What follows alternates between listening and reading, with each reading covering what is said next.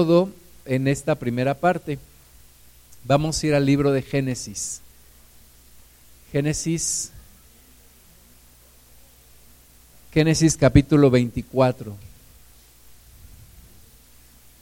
Antes de empezar a leer vamos a orar. Amado Padre, gracias por este hermoso tiempo de alabanza, de adoración a ti, Señor. Queremos pedirte que sigas con nosotros, que nos hables, que nos guíes, Espíritu Santo, que tú nos despiertes para no distraernos y hables a nuestro corazón de una manera que podamos entender. Señor, gracias te damos para gloria de tu nombre, en el nombre de Jesús. Amén. Génesis 24, Abraham era ya, dice versículo 1, era viejo y bien avanzado en años. Ya Abraham había sido prosperado por el Señor, eh, no solamente en lo, en lo económico, porque tenía pues muchas, que tenía ganado, tenía camellos, tenía vacas, tenía ovejas, tenía criados, tenía tierra, tenía muchas cosas, pero también en la parte de la, la, promesa que Dios le había hecho de tener un hijo. Bueno, la promesa fue tener una descendencia muy grande como las estrellas en el cielo y como la arena del mar. Abraham solamente vio parte de esta promesa, vio a su hijo, Dios le dijo en Isaac te, es, eh, te, te, será cumplida la promesa, no en Ismael. Y bueno, Abraham vio todo lo que Dios hizo y llegó a una edad donde dice el versículo 1 de Génesis 24, ya era viejo y bien avanzado, bien avanzado en años.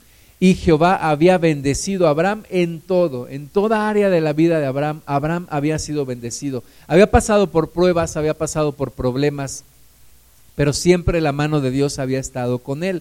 Versículo 2, y dijo Abraham a un criado suyo, el más viejo de su casa, que era el que gobernaba en todo lo que tenía, pon ahora tu mano debajo de mi muslo y te juramentaré por Jehová Dios de los cielos y Dios de la tierra, que no tomarás para mi hijo mujer de las hijas de los cananeos entre los cuales yo habito, sino que irás a mi tierra y a mi parentela y tomarás mujer para mi hijo Isaac.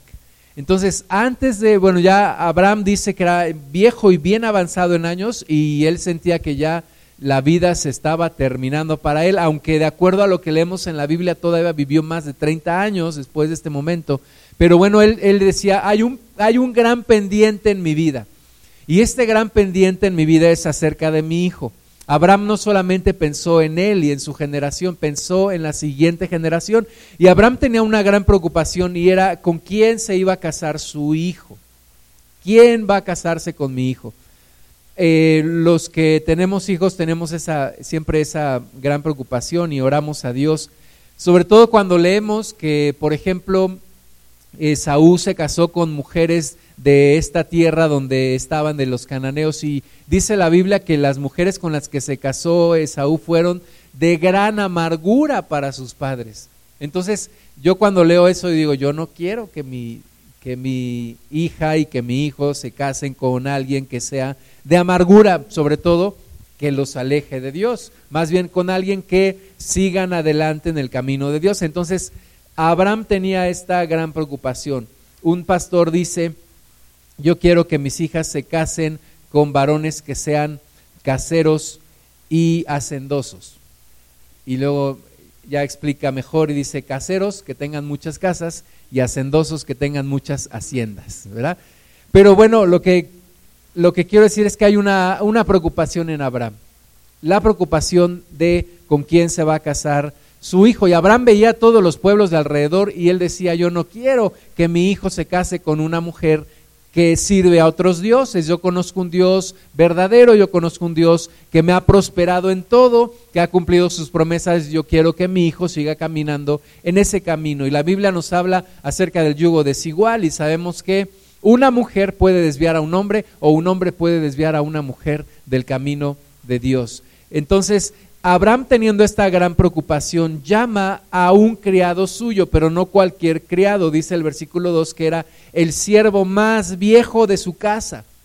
Algunos piensan que era este, este criado Eliezer, del cual también Abraham platicó con Dios y le dijo antes de que tuviera descendencia, yo no quiero que este esclavo nacido en mi casa herede todo lo mío. Entonces, algunos piensan que era él, ese, ese hombre, ese esclavo, el más viejo de todos los esclavos que Abraham había tenido. Entonces lo llama porque es el más confiable y el, el más leal y le dice, te, te voy a encomendar algo y le dice, pon ahora tu mano debajo de mi muslo.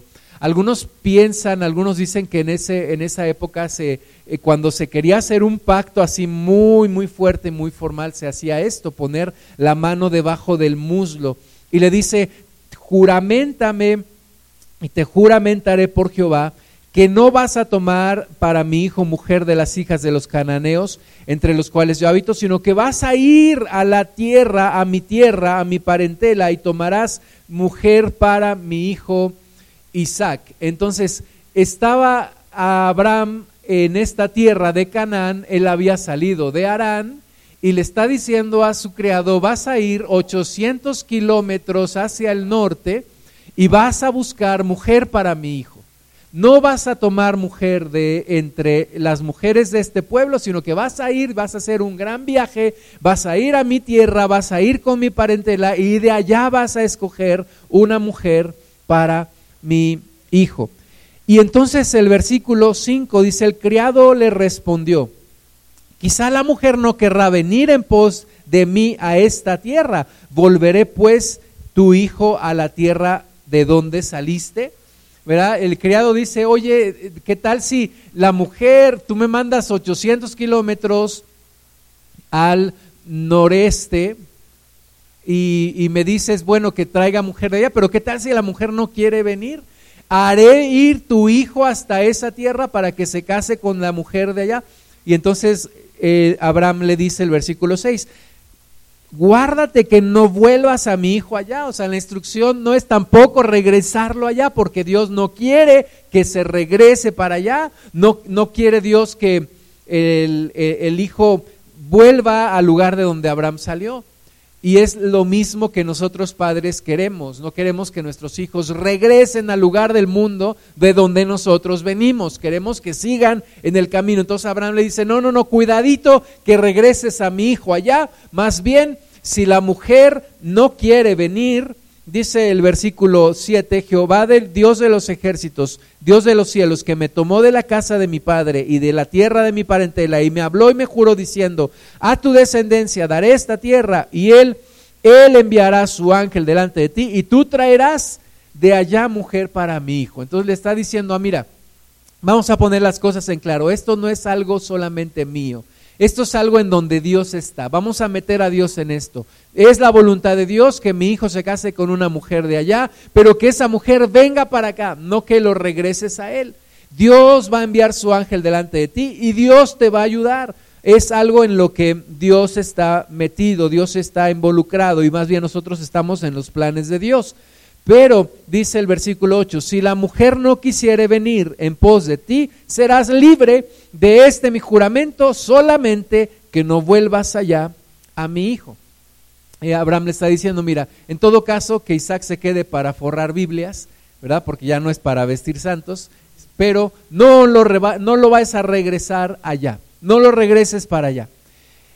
Y versículo 9, entonces el criado puso su mano debajo del muslo de Abraham, su señor, y le juró sobre este negocio. Este negocio es, es, es eh, de llamar la atención que le diga sí, ¿verdad? Es un negocio. Es algo, es un trato, es algo importante, es algo de suma importancia lo que te estoy encomendando. Por eso llamó al criado más viejo, al más leal, al más confiable al que administraba todos sus bienes, al que le podía confiar todo, le dice, tú vas a hacer esta obra. Y entonces dice el versículo 10 de Génesis 24, el criado tomó 10 camellos de los camellos de su señor y se fue, tomando toda clase de regalos escogidos de su señor y puesto en camino, llegó a Mesopotamia, a la ciudad de Nacor. Nacor vivía en Arán y este hombre hace todo este camino. Ahora, quiero resaltar algo aquí. La primera, la primera cualidad que tiene este criado de Abraham es fidelidad. Era el más viejo de los criados de Abraham. Era el que había permanecido con él. Era un hombre fiel. Bien pudo en algún momento de su vida huir, bien pudo en algún momento de su vida escaparse, irse de la vida de Abraham. Pero no, él permaneció, fue una persona fiel. Una cualidad que debemos de buscar tener es la lealtad, es la fidelidad, es permanecer. Permanecer con la misma esposa con la que te casaste, permanecer con el mismo esposo con el que te casaste, permanecer fiel a tus amigos, permanecer fiel a tu congregación, permanecer fiel sobre todo a Dios. La fidelidad es una gran cualidad y la fidelidad trae bendiciones. Hoy en día las empresas están buscando también gente fiel, no gente que por cinco pesos más se vaya a la empresa de enfrente. Es la fidelidad algo sumamente importante y la fidelidad de este hombre le permitió ser el administrador de todos los bienes en la eh, hacienda de Abraham. La fidelidad te, te abrirá puertas. La infidelidad te cerrará puertas. La constancia te abrirá puertas. La inconstancia te cerrará puertas. Una persona fiel es una persona confiable. Y una persona confiable es una persona a quien le puedes delegar y le puedes dar responsabilidades importantes. Entonces, este hombre, este señor, era una persona fiel. La segunda cosa que quiero resaltar es que es un hombre que tiene iniciativa es algo que como nos falta, tener iniciativa. Este señor recibe la orden de su, de su amo y dice, mi amo quiere que yo viaje 800 kilómetros para buscar a la mujer de su hijo, a la que será su esposa. Pero no me dijo ni qué lleve, ni cómo lo haga, ni a qué horas me vaya, ni en, ni en qué, ni cuántos camellos, nada. Pero él tiene iniciativa. O sea, él no se quedó esperando para ver qué, que, más instrucciones le daban. Él tomó iniciativa. Hay una historia del arca de Noé en donde está Noé con sus hijos discutiendo y le está, están preguntando ¿a, cuál de los animales mandaremos para ver si ya el agua bajó de nivel. Y entonces este, uno de sus hijos le dice, pues manda la paloma, mira, la paloma es, eh, vuela, es ágil, tiene iniciativa y todo. Y le dice Noé, no, yo creo que voy a mandar a la tortuga, porque la tortuga camina sobre la tierra y puede nadar en el agua también. Mandaré a la tortuga. Y entonces eh, le dice su hijo, pero la tortuga es demasiado lenta, manda a la paloma. No, voy a mandar a la tortuga. Entonces manda a la tortuga y varias semanas después no regresa la tortuga. Y entonces su hijo le dice, papá, te dije que no mandaras a la tortuga porque es muy lenta. Y entonces se oye una voz de por ahí que dice, si siguen hablando mal de mí, yo no voy. ¿Verdad? Así hay muchos cristianos que no tienen iniciativa. Hay mucha gente que no tiene iniciativa. Pues es que me dijo, pero ya no me confirmó, ya no me llamó, ya no me dijo cómo, ya no me dio instrucciones, ya pues ya no lo hice. No, hay que tener iniciativa. Este hombre tomó 10 camellos de los camellos de su señor, tomó toda clase de regalos escogidos de su Señor porque tiene visión. Dice, voy por una mujer. ¿Y a las mujeres qué les gusta? Los regalos, ¿no? Entonces toma de los mejores regalos escogidos de su Señor para ir allá. Tiene iniciativa, tiene creatividad y piensa y tiene visión y piensa en, en en términos de procesos. Voy a ir, voy a llevar 10 camellos, es un viaje largo. Tiene responsabilidad. En, su mente está la misión de cumplir la comisión de su amo. Y lo va a hacer con iniciativa, le va a tomar tiempo, tiene visión para ello. Yo una vez tendría alrededor de 25 años, tuve un jefe nos llamó, nos juntó en una, en una sala y nos dijo, yo a ustedes no les voy a decir a qué hora se van a levantar, a qué horas van a desayunar, a qué horas se van a ir a comer. Yo a ustedes les voy a decir lo que yo quiero de ustedes y ustedes lo tienen que conseguir. Hagan lo que tengan que hacer, pero lleguen a estos resultados. Y sabes que al final me gustó mucho esa forma de trabajar, porque hay que tener iniciativa. No te tienen que decir exactamente lo que tienes que hacer. Ahora he entendido que hay personas que sí hay que vigilarles la tarea y hay que decirles lo que tienen que hacer. Pero la mejor forma para mí, desde mi punto de vista de dirigir un equipo, es poner los objetivos y tener gente con iniciativa. Y esta gente con iniciativa lo va a lograr y te va a sorprender la forma en la que lo va a lograr. Entonces, este señor, este criado de Abraham, era un hombre con iniciativa. Y entonces toma los diez camellos, toma toda clase de regalos escogidos y puesto en camino, llegó a Mesopotamia. No nos dice cuántos días, pero seguramente fue un viaje largo, pesado, difícil, pero lo cumplió, era un hombre fiel. Y cuando tú le encargas algo a un hombre fiel, sabes que lo va a hacer, lo va a hacer. No va a decir a la mitad del camino, ah, sabes que hace mucho calor, mejor ya no yo creo que ya mejor no. Él llegó hasta allá. Y entonces versículo 11, llegó a Mesopotamia, hizo arrodillar los camellos fuera de la ciudad junto a un pozo de agua a la hora de la tarde, la hora en que salen las doncellas por agua.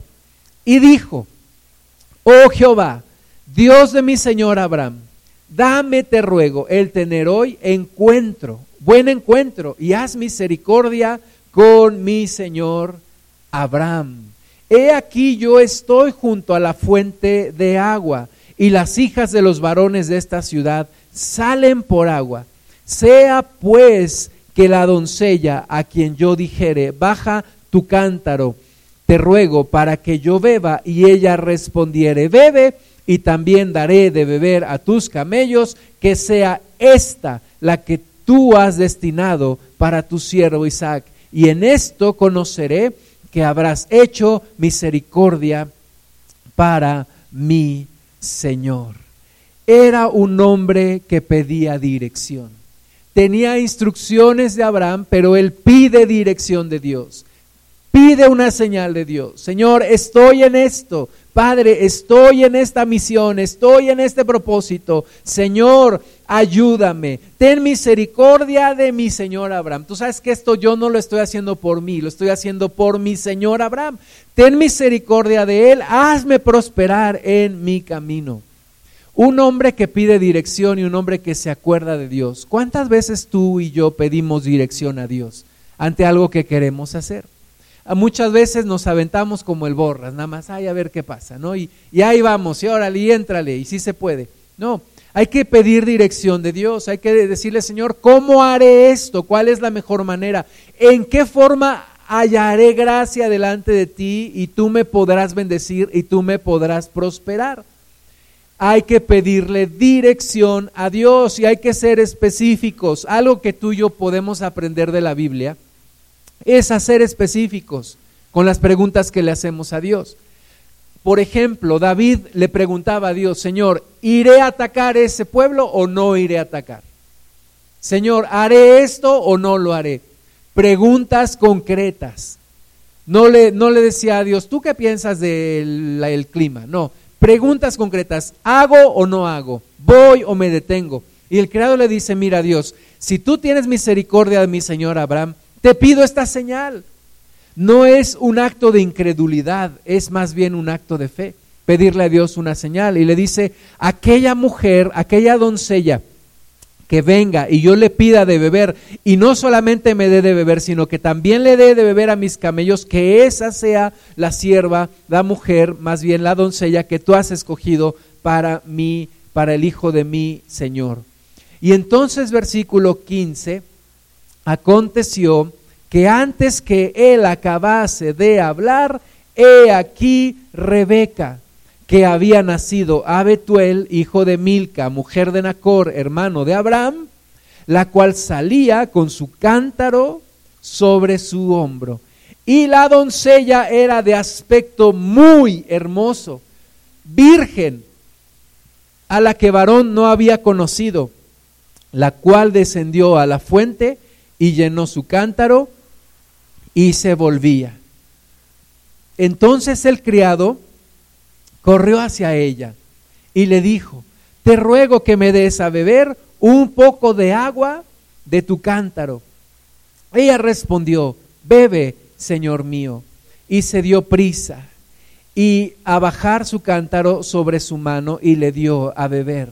Y cuando acabó de darle de beber, dijo, también para tus camellos sacaré agua hasta que acaben de beber. Y se dio prisa y vació su cántaro en la pila y corrió otra vez al pozo para sacar agua y sacó para todos sus camellos. Y el hombre estaba maravillado de ella, callando para saber si Jehová había prosperado su viaje o no. O sea, el hombre estaba que se le caía la baba. Decía, no lo puedo creer, no lo puedo creer, o sea, sí lo puedo creer, pero, pero qué cosa tan maravillosa, Dios me ha respondido. Dios le estaba le estaba respondiendo con la señal que le había pedido. Además era una mujer, una doncella, una virgen, una mujer hermosa, una mujer trabajadora, una mujer que no solamente le da de beber a él, sino yo también para tus diez camellos. Ahora, tú sabes que los camellos tienen una joroba grandotota, ¿no? Donde almacenan agua. ¿Cuántos litros tuvo que haber vaciado esta, esta mujer en esa pila para que bebieran? 10 camellos que habían viajado 800 kilómetros. ¿Cuánta agua? El criado estaba verdaderamente sorprendido. Estaba verdaderamente maravillado, dice aquí la palabra. Cuando los camellos acabaron de beber, le dio el hombre un pendiente de oro que pesaba medio ciclo y dos brazaletes que pesaban diez. Y ahora la sorprendida fue la mujer. ¿Verdad? Le da un brazalete, dos brazaletes, perdón, y, y dos brazaletes y un qué? Y un pendiente. Y entonces le dice, ¿de quién eres hija? Te ruego que me digas, ¿hay en casa de tu padre lugar donde posemos? Y ella respondió, soy hija de Betuel, hijo de Milca, el cual ella dio a luz a Nacor. Y añadió, también hay en nuestra casa paja y mucho follaje y lugar para posar, ¿verdad? Después de los regalos que le había dado, pues sí, no, no te preocupes, en mi casa hay mucho lugar para posar. Y entonces el hombre se inclinó y adoró a Jehová y dijo, bendito sea Jehová, Dios de mi amo Abraham, que no apartó de mi amo su misericordia y su verdad, guiándome Jehová en el camino a casa de los hermanos de mi amo. Este hombre era también una persona humilde, verdadera humildad. No dijo, soy un genio, encontré a la mujer, soy lo máximo. Y además, como se me ocurrió traer los regalos, pues estuvo re bien. No, él dice, es Dios. Dios ha tenido misericordia de Abraham, Dios me ha prosperado gracias Dios, se arrodilla ahí, adora a Jehová y dice, bendito sea el nombre de Jehová que ha tenido misericordia de mi amo. Y entonces versículo 28, la mujer corrió e hizo saber en casa de su madre estas cosas. Y Rebeca tenía un hermano que se llamaba Labán, el cual corrió afuera hacia el hombre a la fuente y cuando vio el pendiente y los brazaletes en las manos de su hermana, que decía, así me habló aquel hombre, vino a él y he aquí que estaba con los camellos junto a la fuente y le dijo, ven bendito de Jehová, ¿verdad? Después de haber visto los brazaletes también, ven bendito de Jehová, ¿por, ¿por qué estás afuera? He preparado la casa y el lugar para los camellos. Entonces el hombre vino a casa, y Labán desató los camellos y les dio paja y forraje y agua para lavar los pies de él y los pies de los hombres que con él venían. Y le pusieron delante que comer, mas él dijo, no comeré hasta que haya dicho mi mensaje. Y él le dijo, habla. Es un hombre con determinación. Un hombre con determinación. Un hombre que sabe a lo que va. No se distrae nos dice, ay, qué padre, sí, saquen la barbacoa, vamos a comer y ya luego les platicaré a qué vine. No, yo no voy a comer hasta que antes me dejen explicarles por qué estoy aquí. Entonces le dicen, ok, habla. Y entonces dice, yo soy criado de Abraham. Es un hombre que tiene identidad, sabe quién es. Y el ser criado de Abraham no lo demerita. No se siente menos por ser un esclavo. Al contrario, está orgulloso, satisfecho, agradecido con Abraham. Yo te quiero preguntar, cuando alguien te pregunta quién eres, o cuando en algún lugar te dicen preséntate, ¿qué es lo primero que dices de ti? Eres como la gente del mundo que empieza a presumir sus logros, ay, yo he hecho esto y aquello y aquello, yo soy Juan Camané y todo. O eres una persona que lo primero que dices, yo soy creado de Dios, yo soy criado de Jesucristo, yo soy enviado de Jesucristo, yo soy hijo de Dios. Eso se llama identidad. Decir quién eres sin tenerte por qué avergonzar o querer aparentar lo que no eres. Yo soy criado de Abraham y Jehová ha bendecido mucho a mi amo, y él se ha engrandecido, y le ha dado ovejas, y vacas, plata, y oro, siervos, y siervas, y asnos. Y Sara, mujer de mi amo, dio a luz en su vejez a un hijo, a mi Señor, quien le ha dado a él todo lo que tiene. Con qué gusto habrá hablado este hombre de su amo. ¿Cómo hablamos nosotros de Dios? Ay, Dios me ha tratado re mal. Ay, yo nada más ando aquí pasándola, aquí nada más barnizando. O, decimos, mira, Dios me ha bendecido, Dios es lo más maravilloso, Dios es el, el, el Padre más espléndido, Dios. ¿Cómo hablamos tú y yo de Dios? Pues este hombre habló maravillas de su amo. Y, le dijo entonces, mi amo me hizo jurar, versículo 37, no tomarás para mi hijo mujer de las hijas de los cananeos en cuya tierra habito, sino que irás a la tierra de mi padre y a mi parentela y tomarás mujer para mi hijo. Y yo dije, quizá la mujer no querrá seguirme. Entonces él, él me respondió, Jehová en cuya presencia he andado, enviará su ángel contigo y prosperará tu camino y tomarás para mi hijo mujer de, la, de mi familia y de la casa de mi padre. Entonces serás libre de mi juramento cuando hayas llegado a mi familia, y si no te la dieren, serás libre de mi juramento. Llegué pues hoy a la fuente y dije, Jehová, Dios de mi Señor Abraham, si tú prosperas ahora mi camino por el cual ando, he aquí, yo estoy junto a la fuente y le empieza a platicar exactamente todo lo que pasó.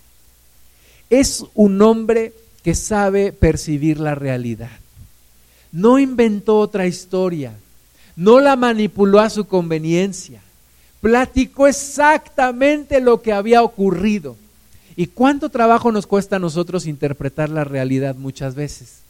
Ah, es que mm, pues me fue así porque mis papás y luego porque mi esposo o luego mi esposa y luego pues la vida y mi jefe no me quiere y me ha maltratado la vida.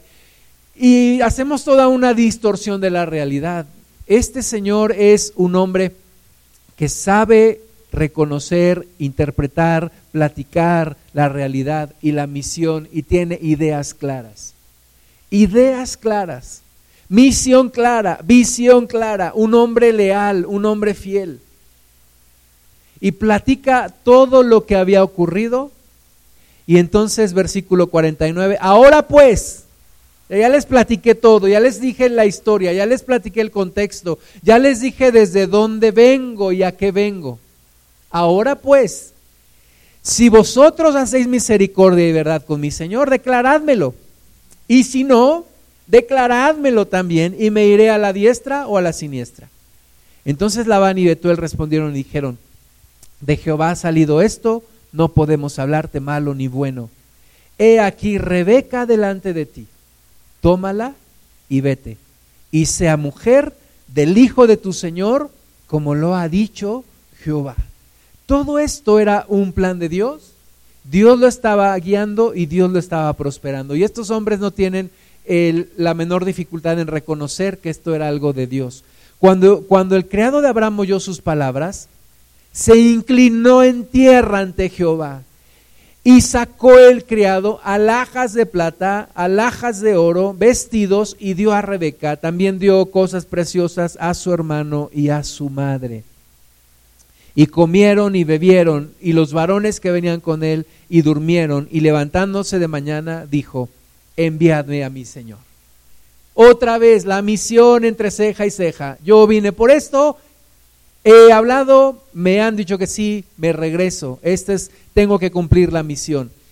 Me, me, regreso, enviadme, enviadme con, ahora de regreso con, con mi Señor. Versículo 55. Entonces respondieron su hermano y su madre, espere la doncella con nosotros a lo menos diez días y después irá. Y él les dijo, no me detengáis, ya que Jehová ha prosperado mi camino, despachadme para que me vaya a mi Señor. Es un hombre que no se distrae, no se distrae con las cosas del mundo, no se deja convencer con las cosas del mundo. Pues mira, nada más tantito, vente, vamos al antro. Mira, nada más tantito, vente, vamos a esta reunión. No, él dice, yo vine a esto, no me detengan, si Dios me ha prosperado, no quiero echar a perder las cosas. Ellos respondieron entonces, llamemos a la doncella y preguntémosle. Y llamaron a Rebeca y le dijeron, ¿irás tú con este varón? Y ella respondió, sí, iré. Sin duda Dios había estado trabajando en el corazón de Rebeca, porque Dios acomoda todas las cosas. Cuando es el momento de Dios, las cosas no tienen que entrar a fuerzas. Las cosas Dios las va acomodando. Y Dios había trabajado ya en el corazón de Rebeca y Rebeca dice, yo estoy dispuesta a ir ahora mismo. Versículo 60, y bendijeron a Rebeca y le dijeron, hermana nuestra, sé madre de millares de millares y posean tus descendientes la puerta de sus enemigos. ¿Qué tan importante es la mujer en los planes de Dios? Es súper importante, igual que el hombre, igual que el hombre. Sin Rebeca, simple y sencillamente, el plan de Dios no se hubiera podido cumplir. Un hombre no puede procrear solito. Y le dicen estos, estos hombres, su familia, ve, sé madre de millares de millares y posean tus descendientes la puerta de sus enemigos. Una bendición que sale del corazón de Dios. Y entonces se levantó Rebeca y sus doncellas y montaron en los camellos y siguieron al hombre. Y el criado tomó a Rebeca y se fue. Y regresan otros 800 kilómetros. Y entonces, versículo 63 62, perdón, y venía Isaac del pozo del viviente que me ve, porque él habitaba en el Negev y había salido a meditar al campo a la hora de la tarde. A la hora de la tarde Isaac había salido a orar, a buscar a Dios, a platicar con Dios. Y entonces, alzando sus ojos, miró, y he aquí los camellos que venían Rebeca también alzó sus ojos y vio a Isaac y descendió del camello, porque había preguntado al criado, ¿quién es este varón que viene por el campo hacia nosotros? Y el criado había respondido, este es mi Señor. Dios nos ha dado cosas que Él quiere que hagamos y quiere que seamos fieles. Este Señor sabía quién era el dueño y quién era el esclavo, cosa que a veces nosotros no tenemos en claro. A veces nosotros queremos que Dios haga las cosas como yo quiero. Dios dame esto, Dios dame aquello, Dios hazlo de esta forma, hazlo de aquella forma. Y no me queda claro que el amo es Él y yo soy el esclavo. Las cosas se tienen que hacer como Él quiere y no como yo quiero. Él determina la visión y yo lo acepto como una misión de mi vida. Eleazar era un hombre fiel, el más viejo de los criados de Abraham, que gobernaba sobre todas sus cosas. Y la Biblia dice en 1 Corintios 4.2 que se requiere que los administradores sean hallados fieles. Tú y yo tenemos que ser fieles. Cuando estemos en la presencia de Dios, Dios no nos va a preguntar si fuimos exitosos, nos va a preguntar si fuimos fieles. No nos va a pedir resultados por el éxito, sino por la fidelidad. ¿Fuiste fiel? ¿Fuiste fiel? Este criado pidió instrucciones, pero tuvo iniciativa. Y la Biblia dice en Proverbios 16, 9 que el hombre piensa su camino, más Jehová endereza sus pasos. ¿Qué cosas y qué intenciones hay en tu vida que tú ya determinaste hacerlas de una forma, pero no le has pedido a Dios dirección? Y muchas veces eso termina mal, esos planes terminan mal. Si alguno de ustedes tiene falta de sabiduría, pídala a Dios, el cual dará abundantemente y sin reproche. Santiago 1.5. Pide sabiduría, pide dirección. ¿Cuántas veces hacemos cosas sin el consentimiento, sin la dirección de Dios y nos salen mal? Porque no metimos a Dios en esto, porque no consultamos a Dios. Tener iniciativa como este esclavo tuvo iniciativa, tomó diez camellos, tomó regalos escogidos, vestidos, alhajas de plata, alhajas de oro, tuvo iniciativa. ¿Has visto hombre solícito en su trabajo? Delante de los reyes estará, no estará delante de los de baja condición. Proverbios 22, Una vez que pediste dirección, ten iniciativa y pídele a Dios más dirección para ver qué tienes que hacer, cómo lo tienes que hacer y hazlo, no te quedes en la negligencia, en lo que requiere negligencia, no perezosos, fervientes en espíritu, sirviendo al Señor, Romanos 12, 11. Hay cosas que requieren diligencia y las vamos posponiendo mañana, algún día. No, hay que hacerlo ya. Hay que hacerlo ya. Las cosas que requieren diligencia, hay que hacerlas con diligencia. Este hombre tuvo visión y esa visión se convirtió en la misión de su vida. Pidámosle a Dios una visión y hagamos de la visión de Dios la misión de nuestra vida. La misión de nuestra vida. Yo conocí a Cristo a los 20 años y poquito después de eso yo dije, Dios, yo quiero que otros también conozcan. Y yo asistía a congresos de jóvenes y yo quería ser misionero. Yo quería ser misionero. Yo dije, Dios, mándame un lugar, mándame al África, mándame a donde tú me quieras mandar.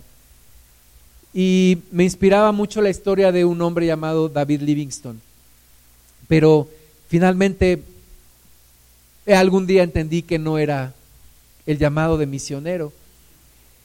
Pero empecé a meterme en las cosas de Dios y a servir en las cosas de Dios, en la parte física, empezar a limpiar, asistir a las reuniones, no fallar, etcétera. Y un día el pastor de donde yo estaba me confió el ser en ese en ese lugar se estilaba el ser copastor.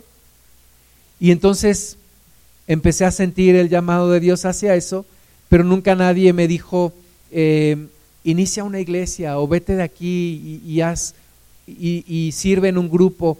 Son cosas que salen del corazón, son cosas que tú tienes que descubrir con Dios. Son cosas que tienen que venir por revelación. Y, la revelación no es algo así que, ay, como eh, algo que bajo un ángel del cielo y no, pero tiene que ser parte de tu comunión con Dios. En tu comunión con Dios tiene que haber revelación de Dios. Dios te tiene que hablar a tu corazón. Pablo dice en Gálatas 2.1, después pasados 14 años subí otra vez a Jerusalén con Bernabé, llevando también conmigo a Tito, pero subí según una revelación. Y para no correr o haber corrido en vano, expuse en privado a los que tenían cierta reputación el evangelio que predico entre los gentiles.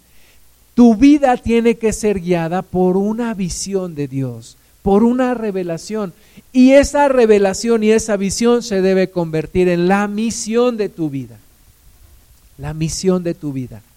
De otra forma vas a desperdiciar tu vida. Pídele a Dios una visión y camina en esa visión y hazla la misión de tu vida. Pedir dirección a Dios, pedir una señal. Jesús dijo, pedid y se os dará, buscad y hallaréis, llamad y se os abrirá porque todo aquel que pide recibe y el que busca halla y el que llama se le abrirá.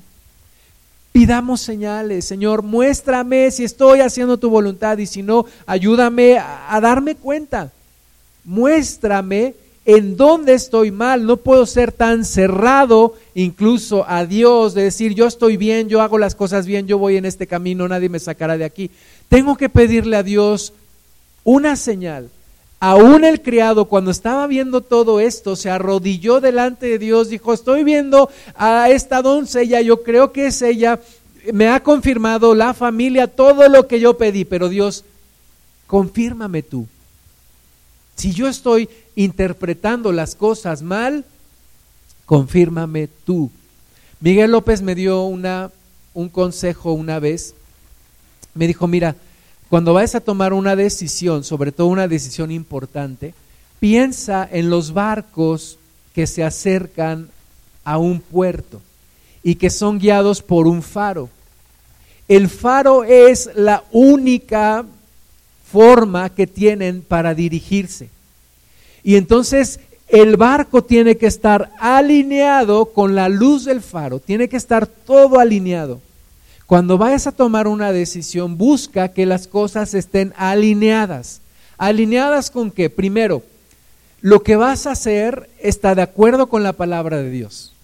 Si no está de acuerdo con la palabra de Dios, ya ni le pienses. Pero si está de acuerdo, busca una segunda señal, las circunstancias. Las circunstancias se alinean a esto que voy a decidir. ¿Es el tiempo? ¿Se están dando las cosas? Tercera, lo que siente tu corazón. Porque Dios, si tienes una comunión con Dios, Dios habla a través de tu corazón. Y la cuarta, el consejo de alguien maduro en Cristo. Si estas cuatro cosas se alinean, toma la decisión. Si estas cuatro cosas no se alinean, no tomes esa decisión. Pedir señales a Dios no es símbolo de incredulidad. Todos tachamos a Gedeón como un incrédulo cuando le dijo ahora que el vellón esté, esté mojado y todo lo demás seco. Y ahora todo lo demás seco y, el, así le combinó las cosas y decimos, ay, qué incrédulo. No, estaba pidiendo señal porque lo que iba a hacer era sumamente importante. Pidámosle a Dios dirección, pidámosle a Dios señal. Dios no se enoja cuando le pedimos señal, al contrario, lo estamos tomando en cuenta, porque son sus planes, no los míos. Deben de ser los planes de Dios los que yo debo de cumplir, no los míos. Yo no soy el jinete, yo soy el caballo, Dios es el jinete. Dios me lleva hacia donde Él quiere, no yo determino hacia dónde quiero ir.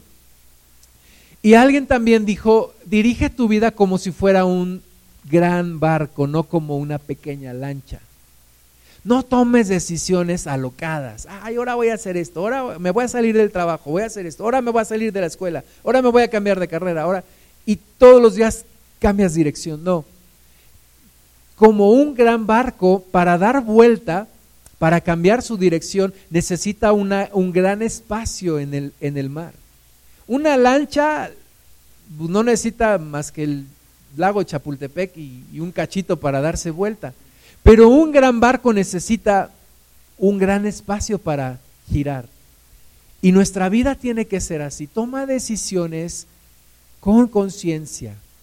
Toma decisiones guiado por Dios. No por tus emociones, no por las circunstancias. Deja que Dios te guíe. Y pide confirmación a Dios. Pedro pidió confirmación a Dios. Pedro y todos vieron al Señor y se espantaron, dijeron, ¡ay, un fantasma! Mateo 14, 28. Pero Pedro le dijo, Señor, si eres tú, manda que yo vaya sobre ti, perdón, vaya a ti sobre las aguas. Y él dijo, ven. Y descendiendo Pedro de la barca andaba sobre las aguas para ir a Jesús. Pedir confirmación. Señor, ¿quieres que yo haga esto?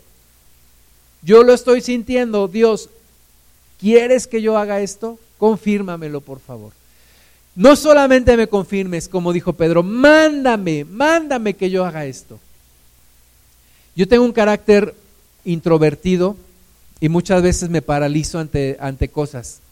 Y cuando estoy así paralizado le digo, Dios, mándame. Si tú quieres que yo hable en esta reunión, mándame hablar.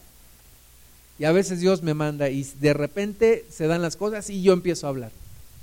Y a veces Dios dice, no, y no hablo. Pero le digo, Dios, mándame, porque yo no puedo darme cuenta de lo que tengo que hacer. Mándame tú. Pide confirmación a Dios. Tener identidad a través de Jesús Pablo dijo, en uno de los momentos más difíciles de su vida, iban a naufragar y le dijo a los demás, esta noche ha estado conmigo el ángel del Dios, de quien yo soy y a quien sirvo. Pablo dice, el Dios de quien yo soy y a quien sirvo. Eso se llama tener identidad. ¿Quién eres tú? ¿O quién te crees que eres tú? Digo, no es grosería, pero ¿quién crees que eres tú? ¿Quién crees que eres tú? Tener identidad. No distraerse como este criado no lo hizo, no te distraigas. Pablo dijo, Hechos 20, 24, de ninguna cosa hago caso, ni estimo preciosa mi vida para mí mismo, con tal que acabe mi carrera con gozo y el ministerio que recibí del Señor para dar testimonio del Evangelio de la gracia de Dios. No distraerse, no distraerse ante las diferentes circunstancias de la vida, mantenerse en ruta, mantenerse en la visión. Hebreos 12, 1 y 2 nos dice que hay que despojarnos de todo peso y del pecado que nos asedia y correr la paciencia, perdón, correr con paciencia la carrera que tenemos por delante, puestos los ojos en Jesús. No te distraigas, no te desanimes, no te salgas. Y finalmente ver cumplida la misión. El Eleazar pudo ver cumplida la misión, fue un gran gozo, yo me lo imagino todo emocionado cuando Isaac viene, le presenta a la doncella, el hombre estaba, ay, Dios, gracias, gracias, la misión se ha cumplido. Y hay una misión para estos tiempos y es el conformar a la novia de Jesús el Espíritu Santo está trabajando en este, en este mundo para escogerle novia al Maestro, para escoger la iglesia que irá con el Señor y serán las bodas del Cordero. Efesios 5:25 nos dice, maridos, amada vuestras mujeres así como Cristo amó a la iglesia y se entregó a sí mismo por ella. El matrimonio es una figura de la relación entre Jesús y su iglesia. Para santificarla, habiéndola purificado en el lavamiento del agua por la palabra, a fin de presentársela a sí mismo una iglesia gloriosa, que no tuviese mancha, ni arruga, ni cosa semejante, sino que fuese santa y sin mancha. El Espíritu Santo en este sentido está haciendo esta obra, está escogiendo a la esposa de Jesús, con la que Jesús se va a casar en los tiempos finales, en las bodas del Cordero.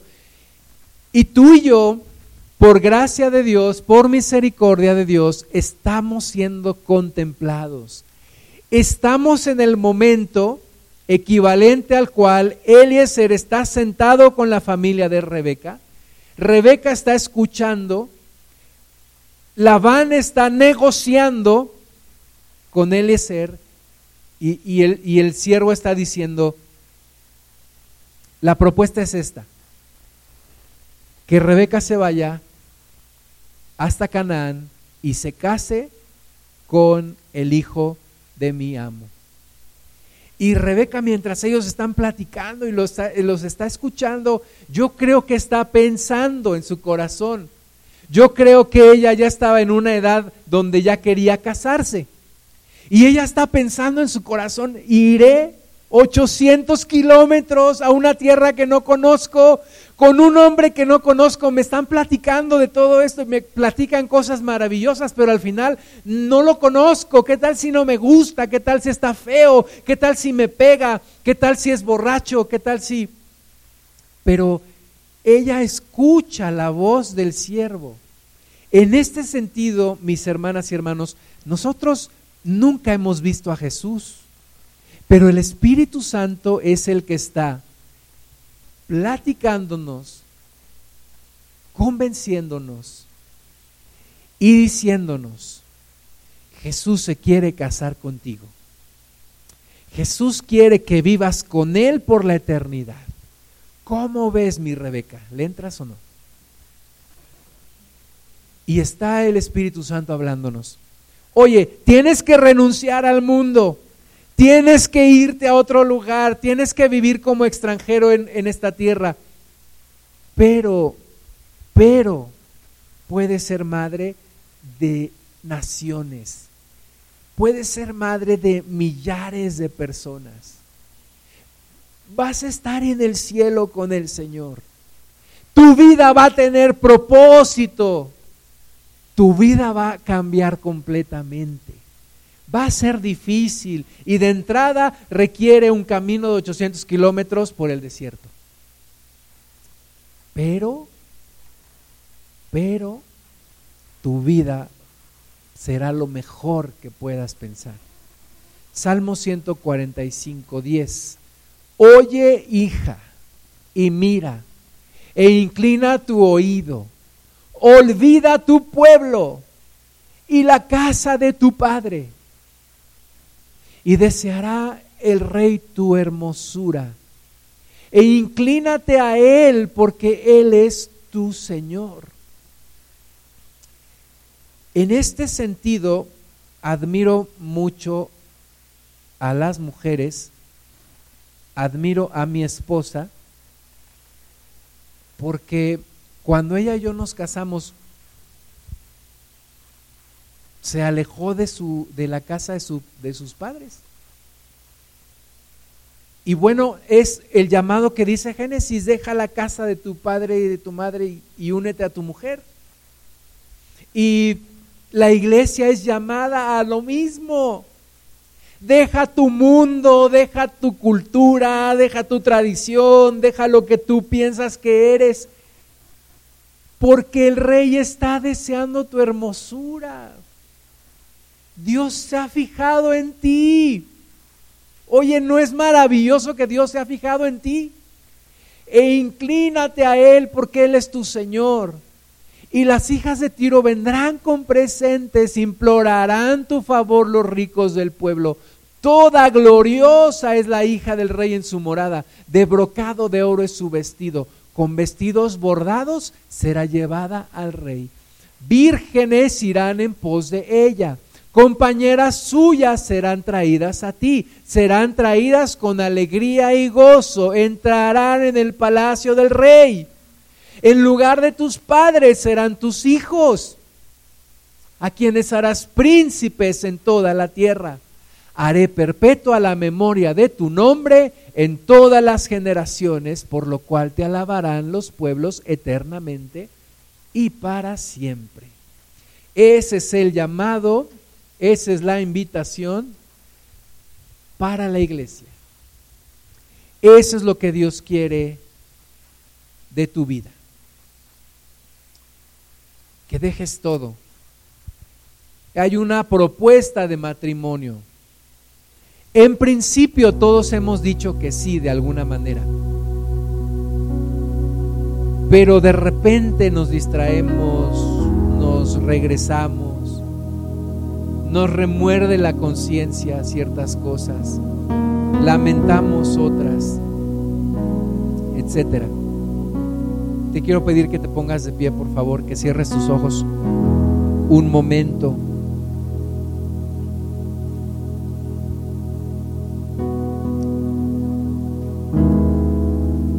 y que pienses en el llamado.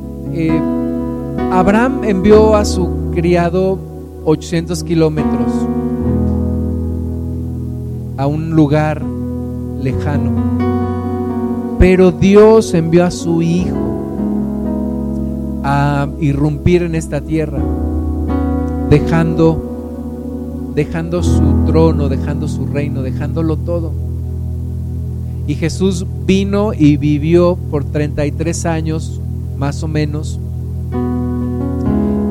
y sembró la semilla de amor en nosotros, dio su vida por nosotros. pero regresó a la casa de su padre, regresó al cielo. Hoy está sentado a la diestra del trono de Dios. Pero envió su Espíritu Santo.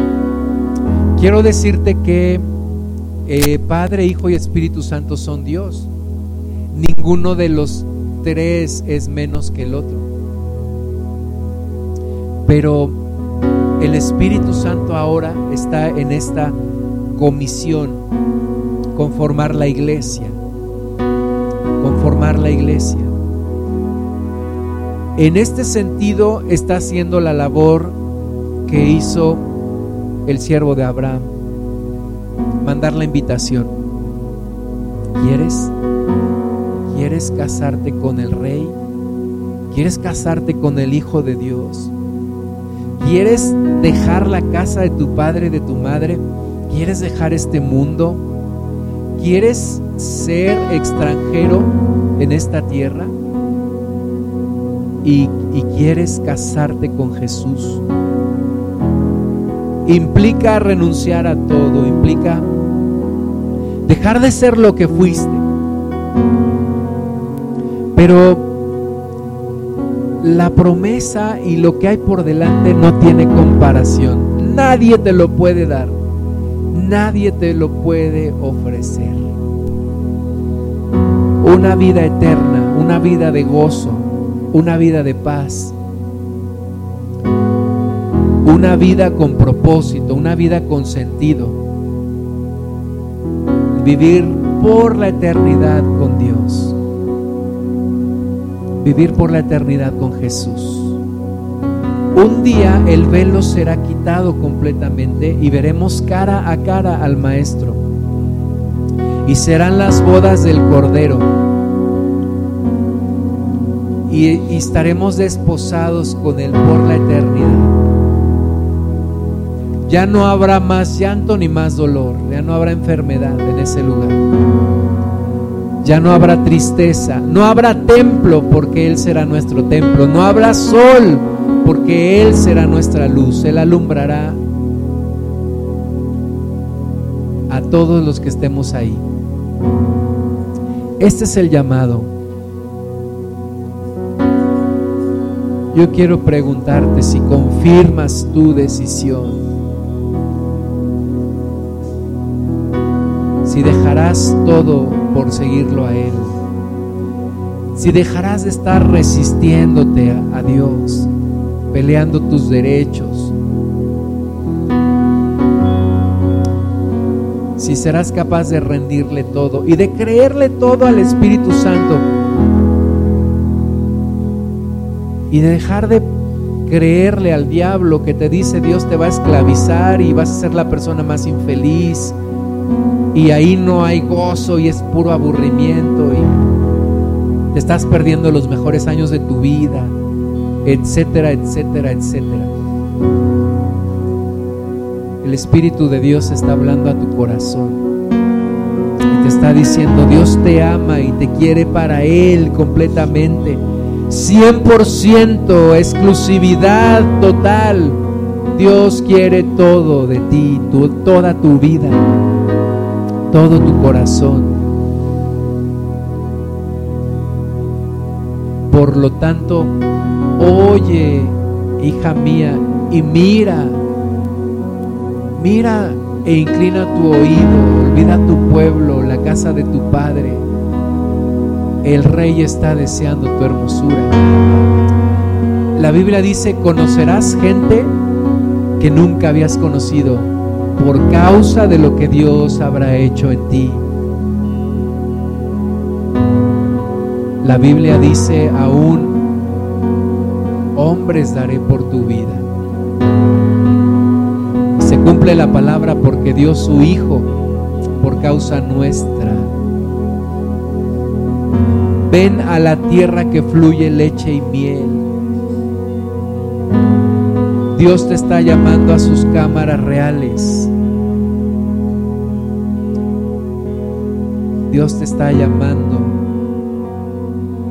porque es tiempo de amores porque Jesús se acordó de ti, porque puso su mirada en ti y te ama y te anhela y desea una relación por la eternidad contigo.